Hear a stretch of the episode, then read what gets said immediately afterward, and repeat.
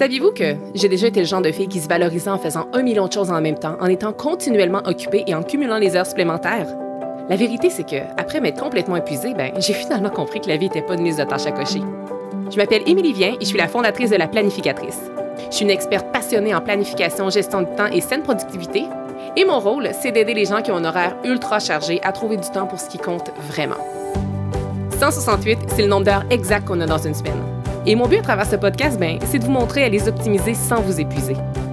Alors oui, on va parler de planification, d'organisation et d'efficacité, mais on va aussi aborder des thèmes super importants comme la procrastination, le stress et la fameuse charge mentale. Vous allez voir, vous avez pas mal plus de temps que vous le pensez. Laissez-moi juste vous montrer comment y arriver.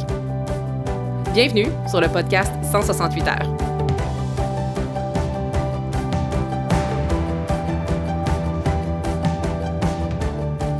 Allô tout le monde et bienvenue sur un autre épisode du podcast 168 heures. Et aujourd'hui, pour une des très rares fois, je prends le micro de façon complètement spontanée et je vous, euh, je vous livre du contenu sans m'être préparé. Donc, c'est vraiment spontané. Puis, habituellement, je me mets quand même toujours une certaine. Euh, ben, en fait, je pense que je me mets une pression, je vais le nommer, à vraiment avoir des épisodes très, très structurés, toujours avec une intention de vous amener quelque part. Mais pour vrai, aujourd'hui, euh, c'est très spontané. Puis, je vous explique un petit peu qu'est-ce qui m'a amené à justement prendre mon micro et à venir vous parler d'un sujet super important.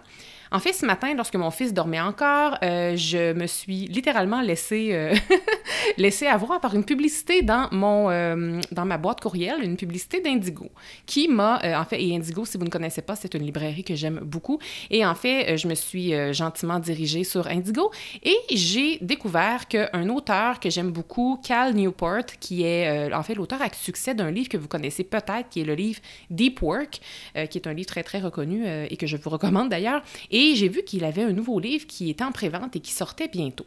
Et quel était le nom de ce livre-là? C'était Slow Productivity. Et le livre, en fait, le titre du livre et aussi euh, la page du livre, la couverture, en fait, euh, c'est de la nature, c'est de la forêt, c'est super apaisant. Donc, à la fois la couverture et le titre de ce livre-là m'ont vraiment beaucoup interpellée. En fait, j'ai même pas euh, j'ai même pas lu la préface, rien. J'ai, j'ai acheté le livre tout de suite. Donc, je ne l'ai pas lu. Donc, mon épisode d'aujourd'hui est vraiment basé sur cet achat impulsif et je n'ai pas lu le livre. Alors, ce ne sera pas une critique de livre. Je vais le lire lorsque je le recevrai, mais présentement, il est en prévente, il n'est pas encore sorti. Je vais le recevoir quelque part en mars ou en avril et il me fera plaisir de vous en parler davantage lorsque je l'aurai lu. Mais là, en fait, je veux juste que vous sachiez que c'est simplement le titre qui m'a interpellé au point de vouloir venir vous parler de ce sujet-là, à savoir est-ce que la slow productivité est viable aujourd'hui? Parce qu'en fait, euh, bon, ensuite de ça, mon matin a commencé, mon fils s'est réveillé, on a, on a, enclenché la routine et euh, comme vous le savez peut-être, moi, je vais toujours porter mon fils euh, à la garderie à pied. donc, j'ai un aller-retour en tout et partout, ça me fait à peu près un 40-45 minutes de marche et pendant que je promenais mon fils dans la poussette en direction de la garderie, c'est comme si tout l'épisode et toutes les choses que j'avais envie de vous dire à propos de la slow productivité se mettait euh, en ligne dans ma tête et je me suis dit, OK, c'est certain qu'en arrivant à la maison, je dois absolument prendre le micro et vous parler de ça. Alors, euh, c'est ça, vous m'excuserez si c'est moins structuré qu'à l'habitude, ça va vraiment être très spontané, puis j'ai même pas de notes en fait. Euh, puis je vais vraiment y aller de façon, je vais laisser guider mon instinct dans le contenu que je vais vous livrer. Mais en fait, j'aimerais vous poser la question avant de répondre à cette 40 question-là. Vous, est-ce que vous pensez que la slow productivité, est-ce que vous pensez que c'est viable?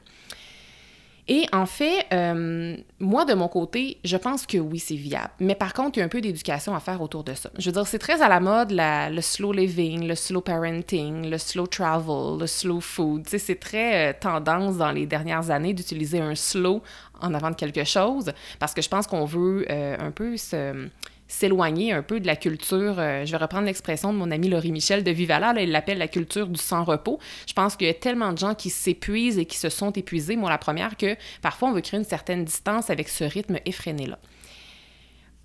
Par contre, moi je pense qu'à la base, euh, on s'est très éloigné en fait de la productivité et du réel sens de la productivité. Parce qu'à la base, la productivité, c'est pas mal. Mais maintenant, pour plusieurs d'entre nous, certains vont voir la productivité, littéralement le mot productivité, comme étant quelque chose de péjoratif. Moi, personnellement, puis je vous parle bien en mon nom personnel, le mot productivité n'a jamais eu une connotation péjorative de mon côté. La preuve, c'est que dès que je me suis lancée en affaires, j'ai eu aucun problème à m'afficher comme étant une experte en productivité. Je veux dire, je le suis, mais j'aurais pu trouver un autre mot si j'étais pas à l'aise avec productivité. Mais pour moi, productivité, je suis super à l'aise avec ce mot-là.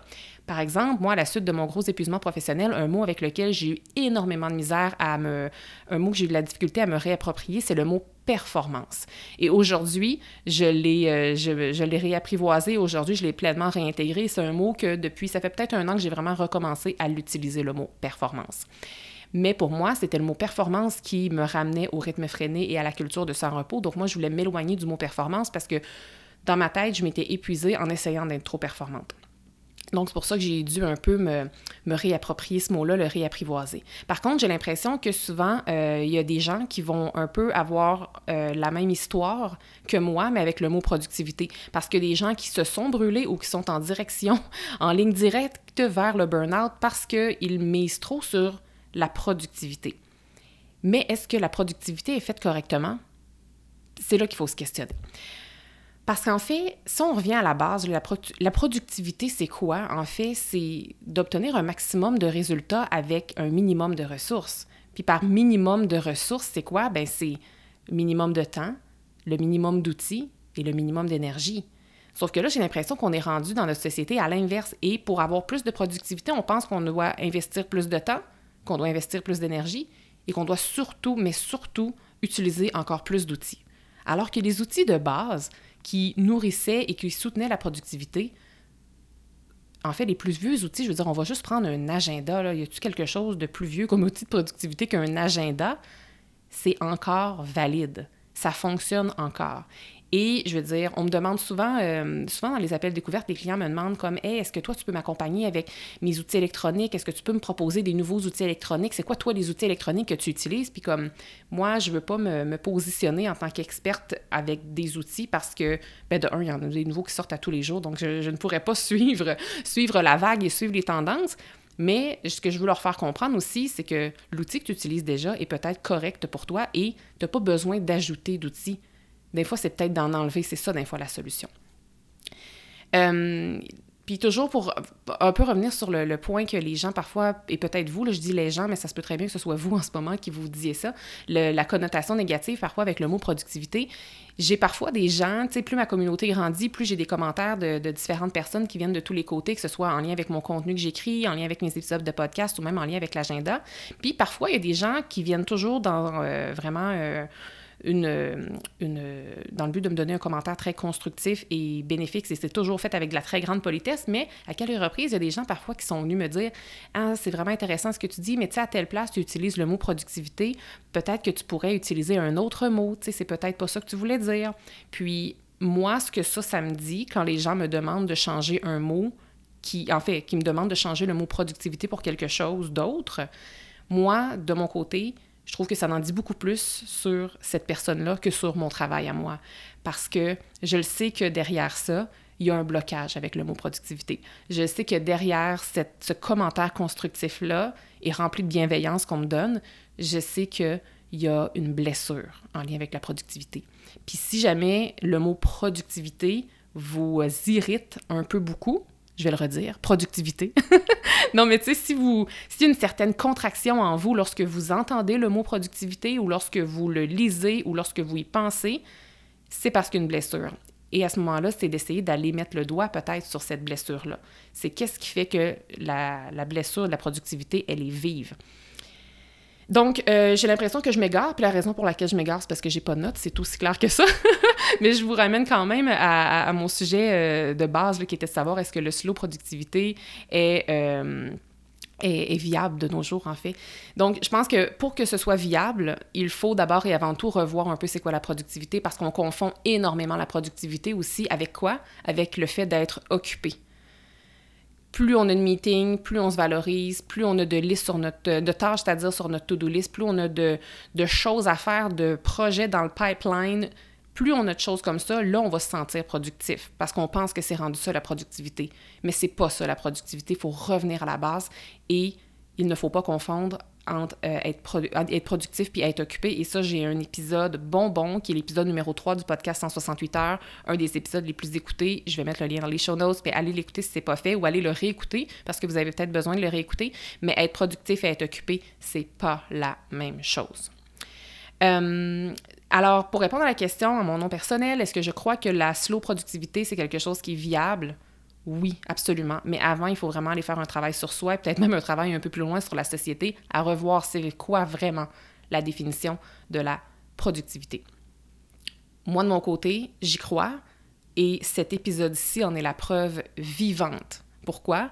Parce que ce matin, j'ai eu j'ai vu quelque chose qui était la couverture d'un livre que j'ai acheté, qui était la couverture du livre de Cal Newport, livre qui n'est pas encore sorti, donc je ne l'ai pas lu. Ça s'appelait Slow Productivity. Après ça, je suis allée marcher avec mon fils en nature, loin de la technologie, loin de, loin de mon bureau, loin du travail. Je veux dire, j'étais vraiment en mode famille et en mode, euh, en mode nature. Je n'étais pas en mode travail et tout le sujet que je suis en train de vous révéler là, c'est construit de façon vraiment logique dans ma tête. Si ça, c'est pas de la slow productivité, dites-moi c'est quoi. Mais ça a été un moment très productif. Euh, Maintenant, ce que j'ai envie de vous dire avant de conclure, c'est que c'est ça, essayez de voir, vous, est-ce que la productivité, qu'est-ce que ça émane en vous? Est-ce que c'est une expansion, une contraction? Et questionnez-vous à savoir comment est-ce que vous pourriez redevenir une personne productive? Parce que vous croyez peut-être que vous êtes productive, ou peut-être pas, mais si vous croyez que vous êtes productive, l'êtes-vous vraiment? Est-ce que vous effectuez, est-ce que vous performez? Parce que je, je pense qu'ultimement, la productivité nous mène à la performance, et tout ça est très positif. Mais est-ce que la performance euh, que vous avez, est-ce qu'elle est faite avec un minimum de ressources? Si la réponse c'est non, c'est parce que la productivité a peut-être à être retravaillée ici. Je vous rappelle que la, la, base de la productivité, c'est justement de atteindre un maximum de résultats avec un minimum de ressources. Minimum de ressources, ça veut dire que vous ne devriez pas nécessairement avoir plus de temps à mettre dedans, plus d'énergie ou avoir besoin de plus d'outils. On n'a pas besoin de ça. Puis je pense que pour retourner à, une productivité qui est plus slow, qui est plus saine et qui est plus, euh, qui est plus humaine finalement, il faut, euh, il, faut, se détacher des distractions parce que je veux dire, il n'y a pas si longtemps, je veux dire, je vais penser à mon père, mettons, qui était un homme d'affaires, qui travaillait, euh, qui dans un bureau toute sa vie.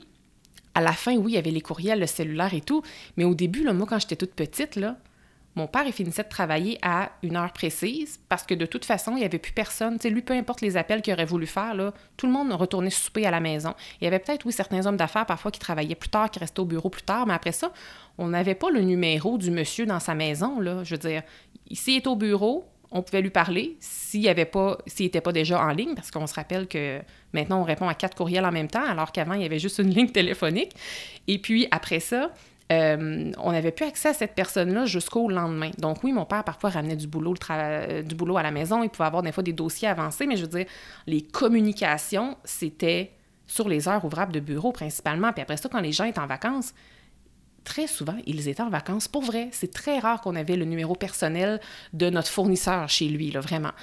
Et là, en très, très peu d'années, parce que je veux dire, ça fait quand même un bout là, de ce que je vous parle, là, mais quand même, il y a eu une immense évolution dans la technologie et dans la communication en très, très peu d'années, ce qui fait qu'aujourd'hui, on est tellement surconnecté que tout le monde s'attend à obtenir des réponses pour hier, tout le monde s'attend à des résultats pour hier parce qu'on est vraiment dans une, dans une ère de très grande rapidité et en ayant suivi ce rythme-là, on croit que c'est devenu ça la productivité, alors que je pense qu'il faut vraiment, vraiment revenir à la base.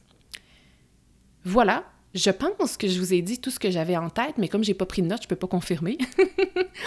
je vous, ben j'aimerais vraiment vraiment vous entendre là-dessus, à savoir si vous êtes euh, en faveur ou non. En fait, en, fait, est-ce que vous croyez vous que la slow productivité est viable Puis vous n'avez pas besoin d'être d'accord avec moi? J'aimerais juste ça vous entendre, à savoir est-ce que ça vous a fait du bien d'entendre ça? Est-ce que ça fait du sens, qu'est-ce que je dis? Est-ce que vous croyez que vous avez peut-être un petit travail à faire au niveau de votre acceptation, votre réconciliation avec le mot productivité? Est-ce que vous croyez que vous êtes productive au quotidien? Et, ultimement, est-ce que vous croyez que la slow productivité, c'est viable aujourd'hui dans notre société? Est-ce qu'on a besoin de ça? Donc, euh, encore une fois, vous n'avez pas besoin d'être d'accord avec moi. Je voulais vraiment prendre le micro pour avoir une discussion ouverte vous donner aussi mon opinion. De toute façon, si vous me suivez moindrement de près ou de loin depuis un, certain temps, vous connaissez mon approche. Moi, c'est jamais blanc ou noir. Je suis très nuancée. J'aime les discussions et puis je suis jamais ici, moi, pour vous donner une recette magique. Moi, je pense qu'il y a toujours un paquet de solutions parce qu'on est tous et toutes différents. Nos réalités sont différentes, nos besoins, nos personnalités sont pas les mêmes, ce qui fait que je crois pas, moi, qu'il y a une solution magique qui fonctionne pour tout le monde. Je pense qu'il y a plein d'opinions et plein de solutions. Donc, c'est pour ça que j'avais envie de prendre le micro aujourd'hui. Alors, j'espère que vous avez aimé euh, cet épisode très, très spontané. Donc, sur près d'une quarantaine d'épisodes, c'est mon deuxième très spontané que j'ai fait. Donc, euh, voilà, vous me témoignerez votre satisfaction ou votre insatisfaction. Et je vous laisse là-dessus et au plaisir de vous reparler très bientôt dans un nouvel épisode. Bye! Merci d'avoir été là. Si cet épisode vous a plu, est-ce que je peux vous demander un petit service? Allez évaluer le podcast 168 heures en lui donnant un 5 étoiles et abonnez-vous pour ne rien manquer. C'est honnêtement la meilleure façon de le faire découvrir aux autres, puis en même temps, ben, ça me témoigne que vous l'aimez. J'ai déjà hâte qu'on se retrouve et d'ici là, assurez-vous de profiter pleinement des 168 heures de votre semaine. À bientôt!